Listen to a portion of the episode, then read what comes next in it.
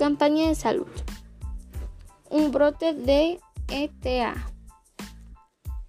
es definida como un incidente en el cual dos o más personas presentan una enfermedad semejante después de la ingestión de un mismo alimento. Y los análisis epidemiológicos apuntan al alimento como al origen de la enfermedad.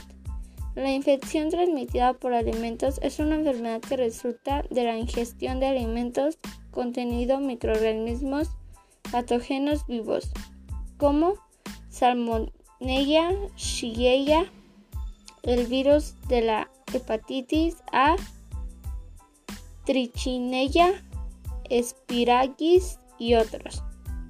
Los síntomas más comunes de intoxicación alimentaria son malestar estomacal, cólicos estomacales, náuseas, vómitos, diarrea y fiebre.